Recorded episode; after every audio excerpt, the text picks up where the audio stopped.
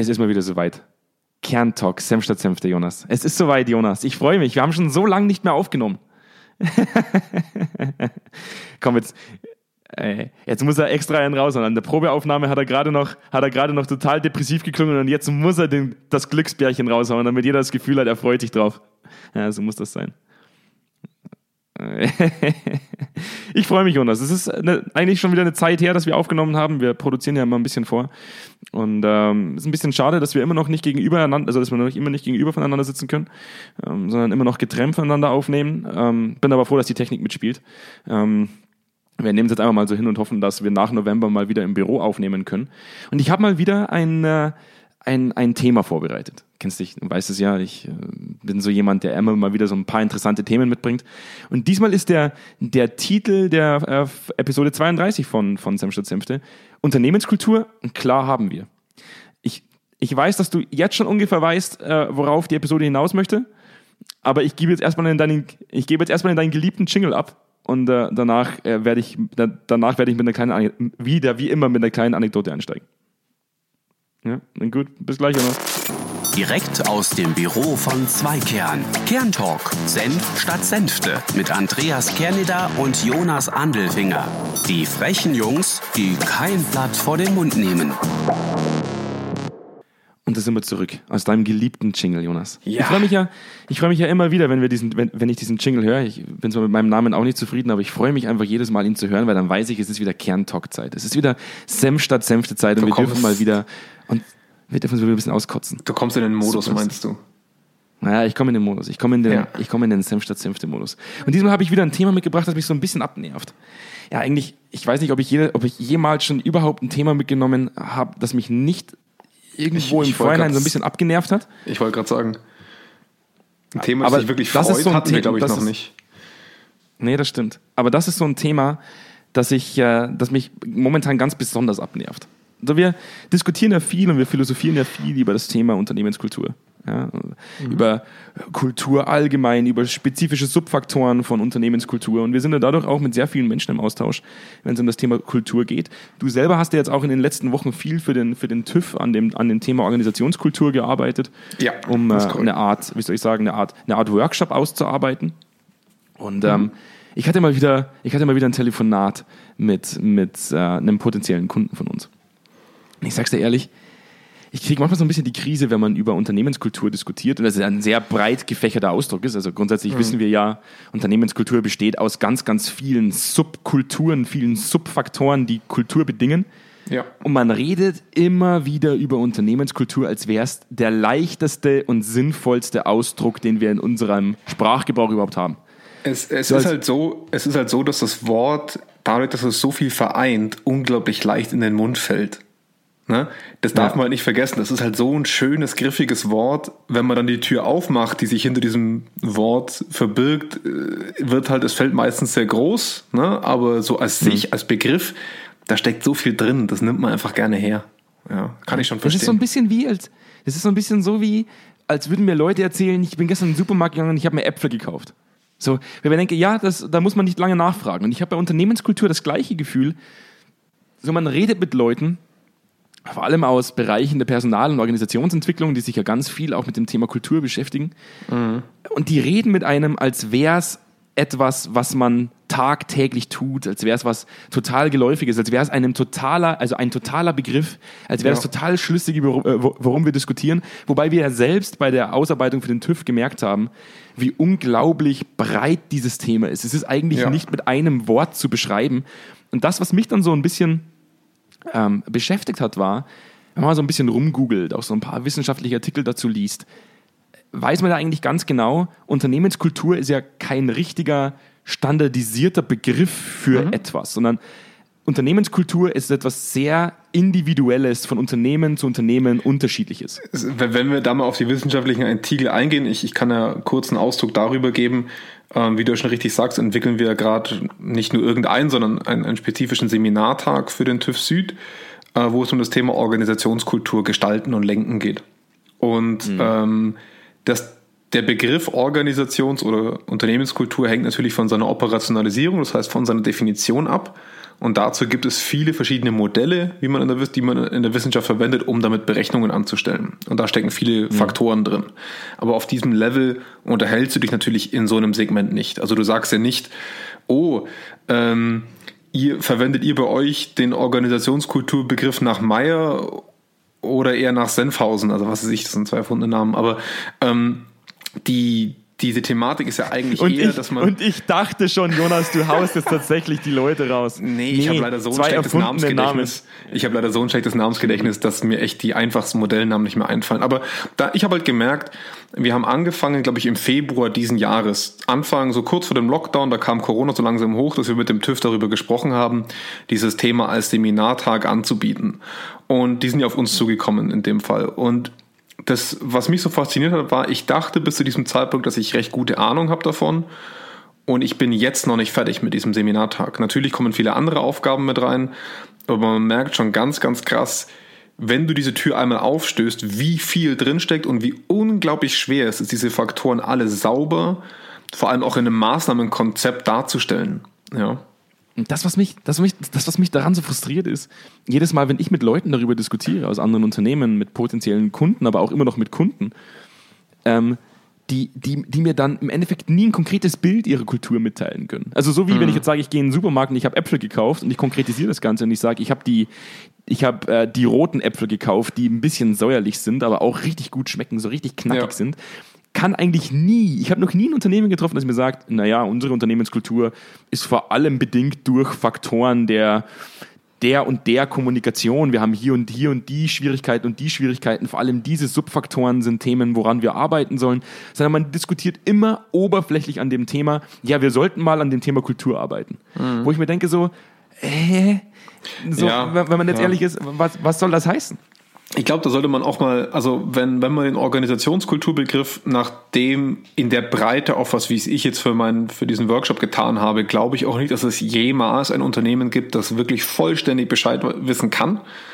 Auf Basis, mhm. nur mal als Beispiel, Organisationskultur fängt ja schon da an, wenn ich mir überlege, meine Kugelschreiber mit einem neuen Branding zu versehen. Theoretisch kann es bereits da anfangen. Ja, ähm, mhm. nur mal aufzuzeigen, wie kleinteilig das eigentlich alles werden kann. Und ähm, da, da kann ich schon verstehen, dass nicht jeder Bescheid weiß, aber ich gebe dir voll und ganz recht. Wir unterhalten uns eigentlich nie darum, dass jemand seine Organisationskultur als Gesamtbild darstellen kann, sondern meistens ein Schmerzpunkt, der zum Beispiel nach oben eskaliert wurde, benennen kann und hat dadurch natürlich immer eine mhm. äußerst subjektive und vor allem akute Wahrnehmung. Es ist selten ein Gesamtbild, sondern gerade ein der Punkt, der am meisten wehtut, sagen wir es mal so. Mhm. Oder auf der mhm. anderen Seite ein, ein, ein zum Beispiel, wir hatten ja schon oft dieses Thema dieser, dieser Kultur, also dieser Kulturentwicklung, also jemand stellt sich eine Agenda auf oder ein Wertekonzept und da will er hin. Das heißt, wir kriegen ja. nur diese zwei Welten. Entweder es tut gerade was weh, dann ist das unser aktuelles Kulturdefizit, oder ähm, wir wollen dahin und da sind nur positivistische Eigenschaften darin. Mutig sein, ne? wir hatten es schon oft, äh, offen sein, etc. pp. Da steht ja nicht drin, wir wollen in Zukunft erzkonservativ sein, auch wenn das vielleicht sogar ein Wert ist, den wir in Zukunft verfolgen wollen. Ähm, mhm. Aber solche Dinge findest du halt selten. Und das merkst du halt dann schon auch, wie du richtig sagst, bei diesem Titel Unternehmenskultur, ja, haben wir. Ähm, das soll ja auf gut Deutsch heißen, ja, da machen wir was. Ne, da sind wir aktiv, da sind wir dran. Mhm. Ja. Das ist das, das ist das, was mich immer so ein bisschen, das ist das, was mich immer so ein bisschen frustriert, weil ich mir denke so, ja, woran seid ihr dran? Ja. Wo, wo, was sind die Punkte, an denen, also welche Punkte sind gerade im Fokus? Woran arbeitet mhm. ihr gerade? Was sind die Auslöser, warum man daran arbeitet? Und wir haben ja auch schon mal in, einem anderen, in einer anderen Episode gesagt, bei das Unternehmenskultur Monster oder das Monster Unternehmenskultur, wenn man gesagt hat, Kultur ist ein stetiger Prozess, es ist ein stetiger, sich entwickelnder Prozess, eigentlich ein äh, sich entwickelndes ein sich entwickelnder Organismus, den man mhm. nicht einfach auf Hold setzen kann, der unglaublich praktisch spezifisch sein kann in manchen Bereichen. Wo ja. man auch sagen kann, also, und, und, und das, was wir oft einfach nur hören, ist so ein Überbegriff an, ja, wir haben keine Führungskultur. Ja, oder mhm. ja, wir haben, wir, wir, wir müssen das Thema Führung angehen. Wo ich mir denke, ja, aber also ganz ehrlich, wie will man dann mit so einer Aussage wie, wir haben momentan Potenzial oder Entwicklungspotenzial zum Thema Führungskultur, ohne die Möglichkeit zu haben, das wirklich zu spezifizieren. Also ja, für mich ist, ist immer, das ist das, was das sehe ich immer so ein bisschen als, als, als Scharlatanerei. Man hat in diesem Bereich so schlecht Möglichkeiten, diese Dinge einfach mal zu konkretisieren, diese Dinge einfach mal auf den Punkt zu bringen und zu sagen, so sieht's aus, weil es tatsächlich in den letzten 30 Jahren in meinen Augen, persönlich, das ist meine persönliche Empfindung, zu wenig gemacht wurde. Man hat zu wenig Evaluationsmöglichkeiten, zu wenig Erhebungsmöglichkeiten, man hat zu wenig Anknüpfungspunkte, dieses breite Spektrum mal tatsächlich irgendwie auch sichtbar zu machen. Be beziehungsweise und dann kommt sowas diffuses raus. Man, man hat halt in meinen Augen, was das eher das Problem ist, also ich, ich glaube schon, es ist, wir können jetzt natürlich sagen, okay, ihr habt bisher nichts gemacht, daher kommt das Problem, viel Spaß. Ich glaube aber eher, dass es so ein bisschen daher kommt, dass man erstens das Thema, wie wir es schon gesagt haben, das Thema Organisationskultur oder Unternehmenskultur ist so generisch und so mhm. weit gefächert in der Verwendung, dass ich wahrscheinlich innerhalb eines Unternehmens nicht fragen könnte, was ist denn eure Organisationskultur im Soll? Also welchem, welchem Idealprinzip folgt ihr eigentlich? Nicht nur, was ist unsere Agenda, was ist unsere Entwicklung, wo wir in zwei Jahren hinkommen wollen, sondern wie sieht eure Organisationskultur im Kern, im Soll eigentlich aus? Ähm, um mhm. darauf abzuleiten, da hier und da sehen wir ein Defizit aufgrund zum Beispiel Befragung X. Ähm, also diese, mhm. diese Lücke, wird nicht aufgezeigt, sondern die Lücke entsteht dadurch, dass dir ein bestimmter Bereich nicht mehr funktioniert oder dass bestimmte Führungskräfte neuen Führungsvorgaben nicht folgen. Da merkst du dann, da ist eine Gap, da, da, da funktioniert was nicht. Aber diese Querverbindung zu sagen, hey, wir folgen hier einem Credo der Unternehmenskultur, die sieht so und so aus, die verlangen wir und das klappt gerade nicht. Das, das wäre ja was, mit dem können wir gut arbeiten. Also ich glaube, da haben wir auch ein, zwei Partner, die das so machen. Ähm, aber natürlich ist es extrem schwer, weil ich ja auch gemerkt habe bei diesem Seminar, du wirst sehr, sehr schnell sehr, sehr kleinteilig. Und das muss man am Anfang nicht immer sein. Also wir, wir rutschen sehr mhm. schnell vom Thema, ähm, wir stellen Werte auf für Führung, dann gehen wir in die Verhaltensweisen der Führung und dann evaluieren wir die. Okay, aber da steht ja davor noch was. Wer sind wir denn als Organisation? Woher kommt denn das her, dass wir das wollen? Und wie verbinde ich das denn damit? Ne? Und aber wir rutschen gleich schon in diese sehr kleine Ebene rein, wo wir am Ende den Rückbezug gar nicht mehr haben und auch gar nicht mehr wissen, woher und warum kommt das eigentlich, dass wir das auf einmal machen müssen? Warum müssen unsere Führungskräfte mutig, mutig sein? Wo, wo kommt denn diese Vorgabe her? Wir sind ein altes Bankhaus, wir verwalten Sparbücher, wo, woher kommt denn diese Kultur des Muts auf einmal her? Nur weil wir das geil finden, kann es ja nicht sein, dass das Teil unserer Kultur ist. Ne? Und es gibt halt ja, keinen Endverantwortlichen dafür. Stimmt. Ja? Gebe ich dir recht. Ich hatte noch mal ein Telefonat mit, der, mit dem äh, Schweizer Pendant der Bild. Mhm. Die, mich mal, die mich mal angerufen haben und gefragt haben, Herr Kerne, da könnten Sie mal äh, mit uns so ein bisschen zum Thema Dudes-Kultur diskutieren.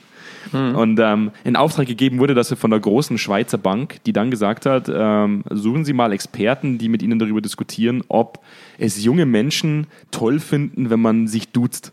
Ja. Und man würde dann entscheiden praktisch, ob man diese Dudes-Kultur in diesem Bankunternehmen als die gängige Ansprechform praktisch implementiert. Mhm. Und ich mir denke so, was ist das denn für ein Gedanke? So, geht mal raus und hört mal nach, ob die Jugend von heute gerne geduzt wird und wenn das ja. der Fall ist, dann duzen wir jetzt in der Bank. Vor allem, vor allem was, was willst du denn als Experte in Anführungszeichen in diesem Moment sagen? Du kannst am Ende vom Tag immer nur sagen, kann positive, kann negative Faktoren haben. Habe ich auch gesagt. Habe ich auch gesagt.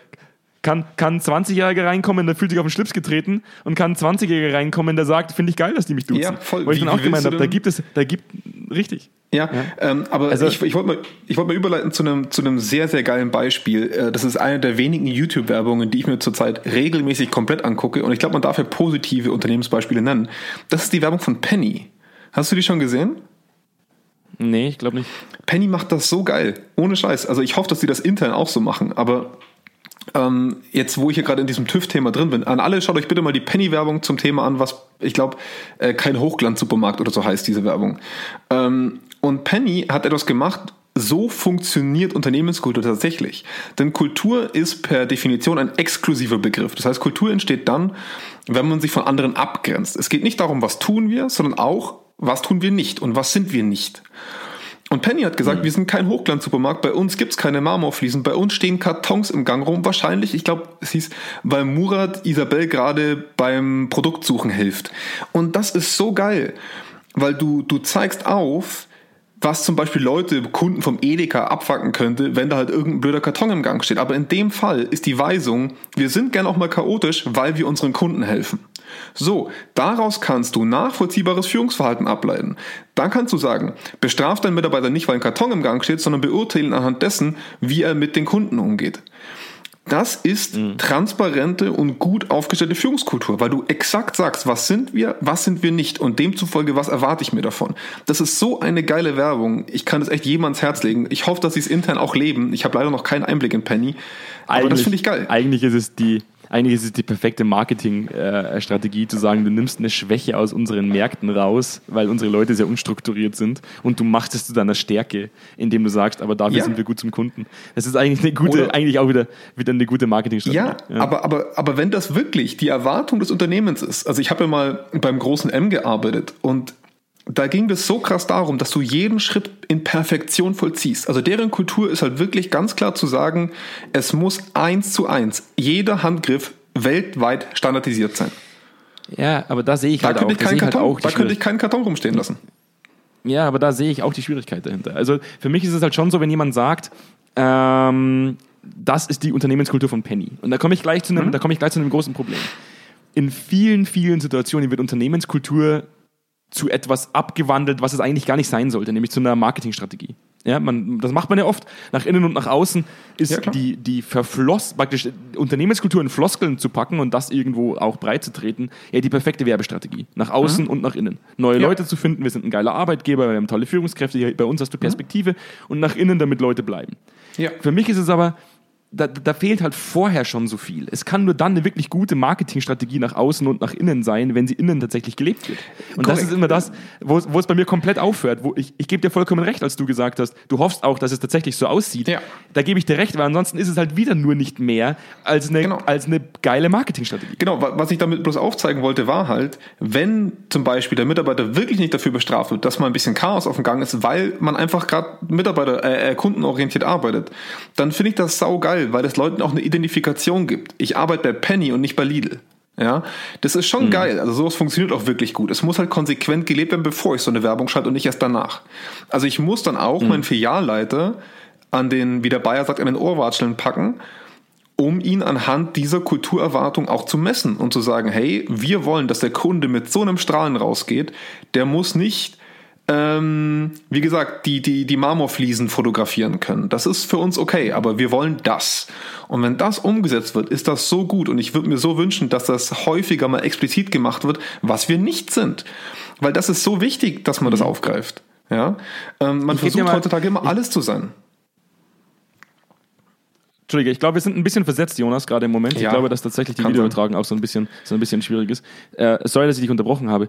Die, die, worauf ich tatsächlich gerne hinaus möchte, auch in dieser Folge noch, und das ist eine, das ist eine Sache, wo du sicherlich auch mit mir total übereinstimmst, ist, ähm, wir haben doch auch schon viele Projekte gemacht, wo es um, um so typische Perspektiven geht, typische mhm. Agenten, mhm. äh, Zielsetzungen, die oftmals auf kultureller Veränderung fußen, wo man dann sagt, okay, wir müssen uns kulturell verändern, wir packen das jetzt in der Agenda 2030 und dann gucken wir, dass wir das in den nächsten vier Jahren ausgerollt bekommen. Und für mhm. mich war auch einer der hauptausschlaggebenden Punkte, dass wir diese Folge heute machen, ein Telefonat mit einer, mit einer äh, äh, Leitung Personalentwicklung aus einem großen Unternehmen, wo auch wieder seit vier Jahren so eine große Agenda läuft. Ja, so, wir sind das Unternehmen 2030.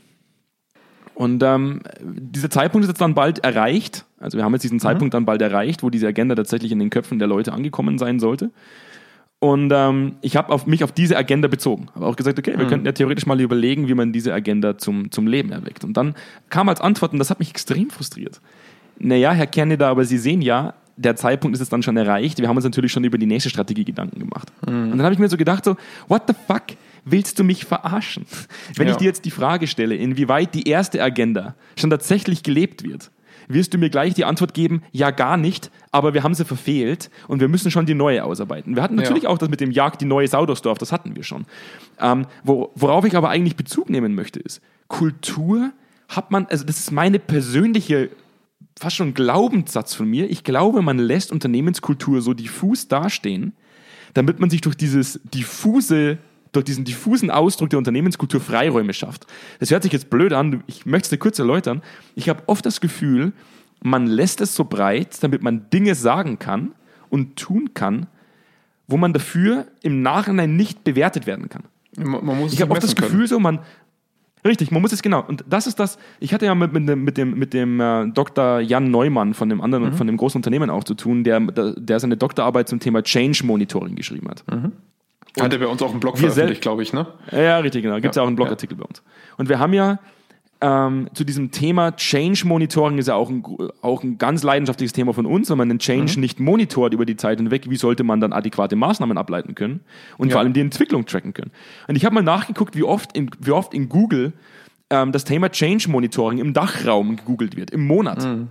Das sind 50 Suchanfragen im Monat, im ganzen Dachraum. Mhm. Da gibt es da gibt's Experten draußen, Tausende ja. im ganzen Dachraum, die nichts anderes tun, als jeden Tag Change Management zu betreiben und Change zu begleiten. Und im ganzen Monat wird im ganzen Dachraum nur 50 Mal das Thema Change Monitoring gegoogelt. Das ist schon denke, so, traurig. Was, ja. was, was, macht, was macht ihr denn den ganzen Tag? Einfach ja. nur Agenten 2012 aufstellen, dann scheitern nach vier Jahren und dann nicht wissen, warum? Ich, ich hatte ja, ich hatte ja vor, ich hatte ja vor der Folge zu dir schon gesagt, dass ich ein bisschen Sorge habe, dass wir sonst Redundanzen aufbauen. Aber das Thema, was du jetzt gerade sagst, würde ich schon abgrenzen von diesem Podcast-Thema, das die nächste Sau durchs Dorf, weil mhm. was ist denn das Problem an dieser Agenda, die du gerade beschrieben hast? Das Problem an dieser Agenda ist, dass sie ein finales Produkt pitcht. Wenn ich das mal kurz erläutere, mhm. ähm, bei solchen Agenden 20 schieß mich tot, steht da immer drin, da steht ein, ein, ein totaler Begriff drin, wie zum Beispiel, keine Ahnung, äh, Weiterbildungskonzept oder mhm. äh, Führungskultur 2.0 oder was auch immer da drin steht. Und ähm, ja. was ich immer so krass finde, ist, solche Themen sind ja nie vollständig erreichbar oder nicht erreichbar. Du wirst immer einen Maturitätsgrad haben. Du wirst immer ein bestimmtes Reifegradmodell haben. Die, die Schulungen funktionieren noch nicht so gut, das Buchungssystem klappt noch nicht so geil. Ähm, wir wissen noch nicht so gut, ob die Führung, ob die Weiterbildung gut ankommt. Wir haben noch nicht die nötigen Buchungszahlen. So. Was ja. nimmst du dir jetzt konkret vor für diese Agenda? Willst du jetzt zum Beispiel, dass 50 Prozent deiner Führungskräfte offenes Feedback regelmäßig geben? Fände ich geil. Finde ja. ich eine richtig gute Agenda-Vorgabe, weil du dann weißt, wohin drücken wir in dieser Agenda. Und dann können wir ohne Probleme bei der Agenda sagen, haben wir geschafft, haben wir nicht geschafft und aufbauend auf dieser alten Agenda leiten wir jetzt eine neue ab für in fünf Jahren. Wir merken, wir haben da noch Nachschärfbedarf oder wir haben es geschafft. Und demzufolge bauen wir jetzt auf das wir haben jetzt offene Feedbackrunden, die werden einmal im Monat gehalten. Darauf aufbauend führen wir jetzt ein regelmäßige Gesamtmitarbeiter- und Perspektivgespräche. Nur mal so als blödes Beispiel. Mhm. Und dann hättest du wieder eine Agenda drauf, die aufbaut und die logisch ist. Und du hättest nicht dauernd dieses Agenda wurde mal vorgestellt, wurde dann halbgar durchgeschliffen, dann wissen wir nicht mehr, haben wir es geschafft und wenn nicht, dann müssen wir eh was Neues machen, weil man muss diesen Abteilungen nicht zugute halten, diesen Change oder Perspektive oder was, was auch immer das immer ist. Ich glaube, Organizational Development oder sowas. Die werden halt schon auch unter Druck gesetzt, immer Agenten zu produzieren. Also die sind natürlich Opfer ihres eigenen Produkts, sage ich jetzt mal. Und da finde ich manchmal den Mut wichtig, dass man sagt, Führungskultur das ist eine Agenda, die werden wir in den nächsten 30 Jahren haben, höchstwahrscheinlich. Das wird nie weggehen. Was wollen wir denn in den mhm. nächsten drei Jahren konkret zu diesem Thema, mit welchem Maturitätsgrad wollen wir das bei uns im Unternehmen haben? Und du wirst nie 100 Prozent mhm. haben. Du wirst nie 100% der Führungskräfte haben, die das alles machen. Aber wenn wir sagen, mit 70 Prozent sind wir zufrieden, dann schießen wir alles auf diese 70%. Prozent. Das ist für mich okay. Ja, ich habe ja? Ich habe immer, hab immer so ein bisschen bei diesen Telefonaten das Gefühl, das läuft immer so ein bisschen auf das Thema der kognitiven Dissonanz zurück. Und ich möchte auch kurz erklären, wie ich darauf komme. Für alle, die nicht wissen, was kognitive Dissonanz ist, ich erkläre es gleich an dem Beispiel und versuche eine Metapher zu finden dafür. Aber die beste, die mir einfällt, ist eigentlich immer die gleiche. Ähm, wenn sich jemand ein richtig scheiß hässliches Auto kauft, ja, weil er sagt, ja, das da hat, hat einen großen Kofferraum, ah, die, die, die Sicherheitsfunktionen, die dieses Auto hat, sind auch gut. Aber es sieht halt kacke aus. Es sieht so richtig scheiße aus. Und du kaufst dir dieses Auto für sehr viel Geld und es steht bei dir da unten drin. Mhm. In deiner Garage oder auf deinem Hof. Und dann kommt irgendjemand zu dir und sagt, boah, da hast du aber das hässlichste Auto der Welt ausgesucht. Mhm. Dann fängst du an, diese Investition, die du getätigt hast, zu rechtfertigen. Oder du fängst an, dass du sagst, ja, oder, das oder auch das Aussehen. Du sagst dann, ja, aber die Sicherheitsfunktionen sind richtig toll und so hässlich ist es ja eigentlich gar nicht. Und das mhm. tust du ja bloß, um im Endeffekt dein Invest zu schützen. Also du sagst ja. ja, mein Invest war nicht umsonst. Und das, was mir auffällt, ist, in diesen Situationen, wo man dann anfängt, über Agenten und über, über Perspektiven zu diskutieren, wo man dann auch mal sagt, haben Sie denn das berücksichtigt? Haben Sie das berücksichtigt? Mhm. Können Sie mir sagen, warum es gescheitert ist? Können Sie mir sagen, wie Sie es in Zukunft besser machen? Kommt keine Antwort.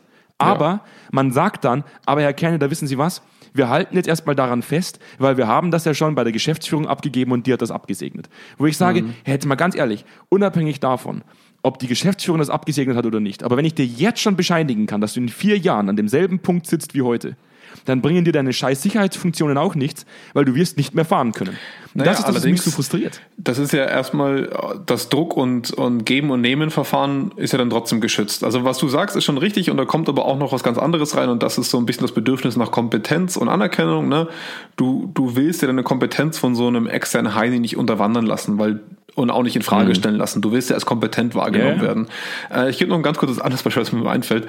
Beim Thema Auto, ne, äh, ist das beste Beispiel, finde ich, immer die Dissonanz in Deutschland. In Deutschland redet man nicht gern über Geld, was man ausgegeben hat. Man weiß, dass es eine Neidkultur gibt. Das heißt, egal mit wem ihr sprecht in eurem privaten Umfeld, fragt mal, was das Auto gekostet hat. 80 Prozent werden sagen, ja, aber habe ich billiger bekommen.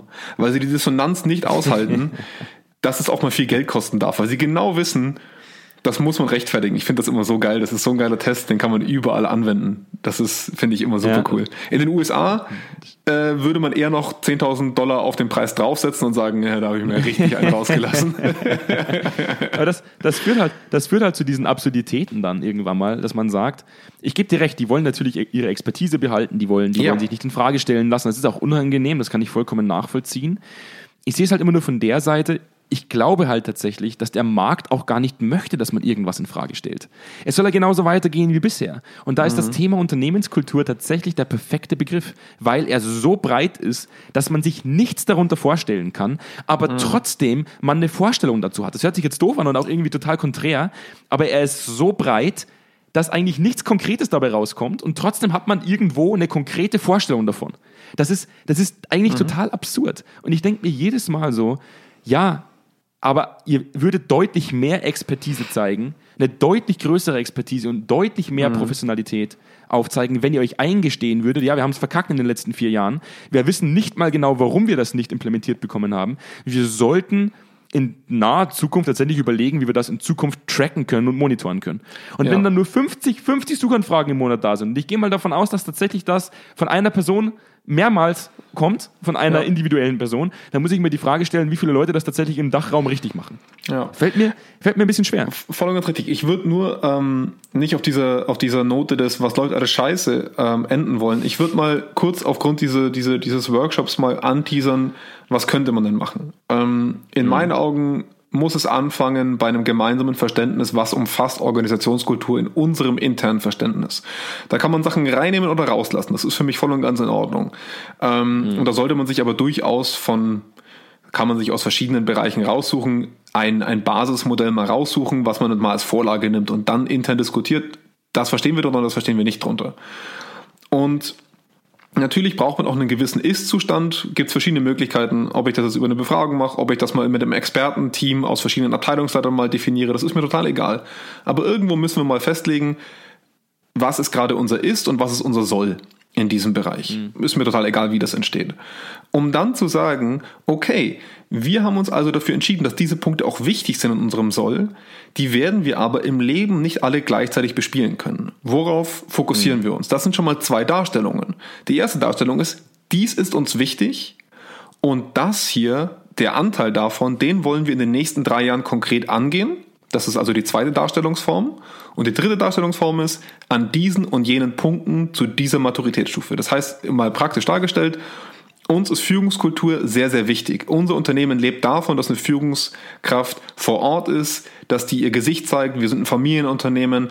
Bei uns ist es immer schon wichtig gewesen, dass jeder zu seinem Chef gehen kann und sagen kann, hey du, Werner, bei mir passt was nicht. Das ist bei uns Kultur. Mhm. Und demzufolge wollen wir das, weil wir viel gewachsen sind, müssen wir das wieder mehr reinbekommen. Das haben wir gerade nicht so wirklich. Das merken wir auch. Beim Chef geht die Tür eigentlich äh, gar nicht mehr auf, weil er so viel zu tun hat. Da wollen wir jetzt also hinkommen wieder.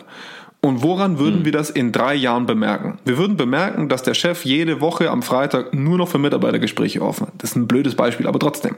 Daran würden wir das merken. Und unsere Agenda für 2030 ist demzufolge, ähm, dass im Thema Führungskultur Führungskräfte die Freitage nur für Mitarbeitergespräche offen haben. Kann ja sein, dass es jemanden gibt, der das hat. Und dann können wir sagen, hat geklappt, hat nicht geklappt. Damit sieht aber sowohl die Führungskraft wie auch der Mitarbeiter, dieses Thema ist uns wichtig, dieses Thema wollen wir angehen mit dieser und jener Maßgabe und dieses Thema ist uns wichtig, das gehen wir aber jetzt noch nicht an, da sind wir noch nicht so weit oder mhm. da haben wir gerade keine Zeit dafür. Aber der Mitarbeiter würde trotzdem sehen, generell ist uns Quality wichtig, aber der Stand, den wir gerade haben, der ist eigentlich okay. Da, da wollen wir erstmal dran festhalten. Und, und sowas braucht mhm. es halt, weil wenn wir das nicht parallel spielen, würde die Quality halt irgendwann runterfallen. Weil man halt sagen würde, ja, okay, da legt mein Unternehmen gerade auch keinen Wert drauf. Dann konzentriere ich mich jetzt mal nur auf Feedback-Kultur und mache den Rest nicht. Ja? Mir wird er, mir wird er schon was bringen und da möchte ich mich eigentlich nochmal kurz auf, den, auf die Episode 30 beziehen. Ich glaube, 30 war es mit äh, Jagd die nächste Sau durchs Dorf.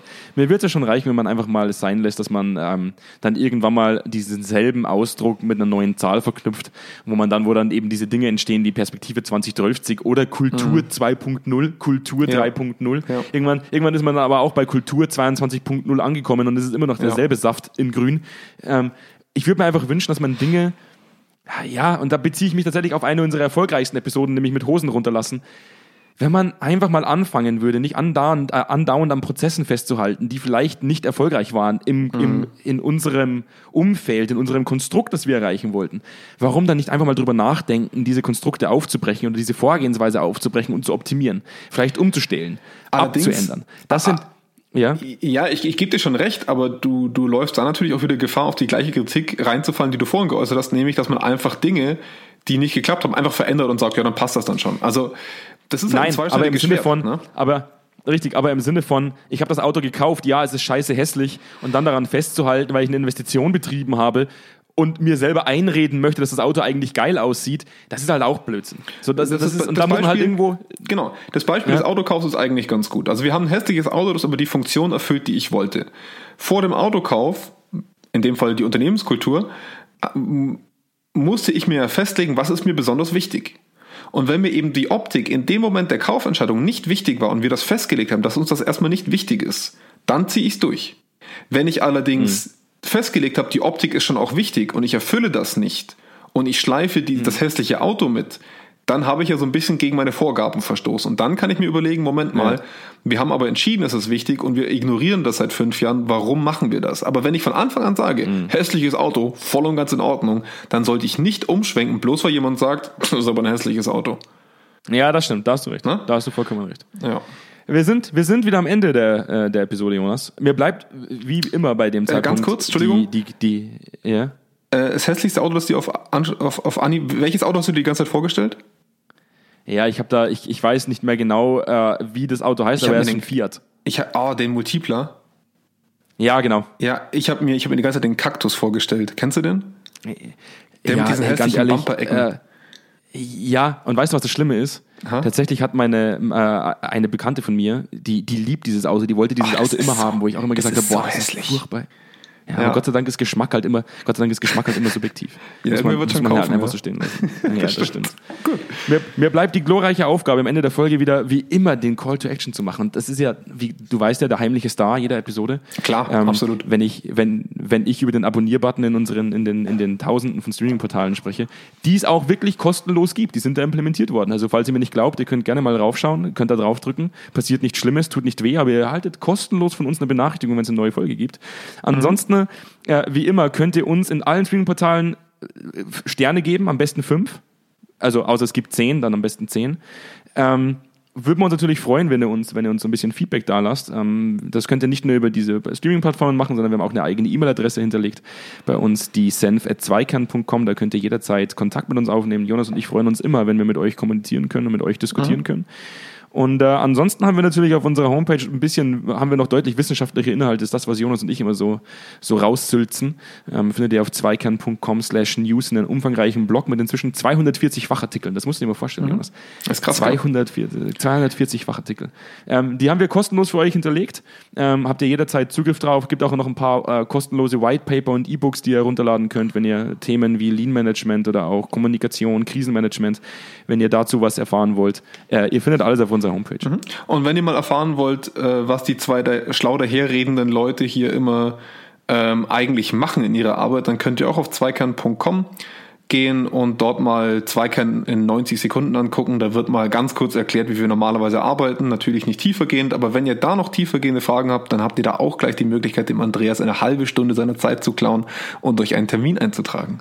Nee, ist Da eine Stunde. sich immer. Ist, Ist eine Ist Stunde. eine Stunde. Du nimmst dir. Ja. Zeit. Nicht schlecht. Ist tatsächlich, ist tatsächlich eine Stunde. Äh, in dem Sinne äh, habe ich mich sehr gefreut, Jonas. Ja, ähm, ich freue mich schon auf die nächste Aufnahme. Ich hoffe, ich hoffe tatsächlich, dass wir jetzt wieder bald äh, gemeinsam im Büro sitzen, weil es so deutlich schwerer ist, äh, Ja. eine Episode zustande zu bekommen. Und in dem Sinne hat es mich sehr gefreut und ich freue mich äh, aufs nächste Mal und ich wünsche Ja. allen Hörern noch einen schönen Tag. Genauso, ebenso. Bis dann. Ja, bis dann. ciao. ciao. Ciao.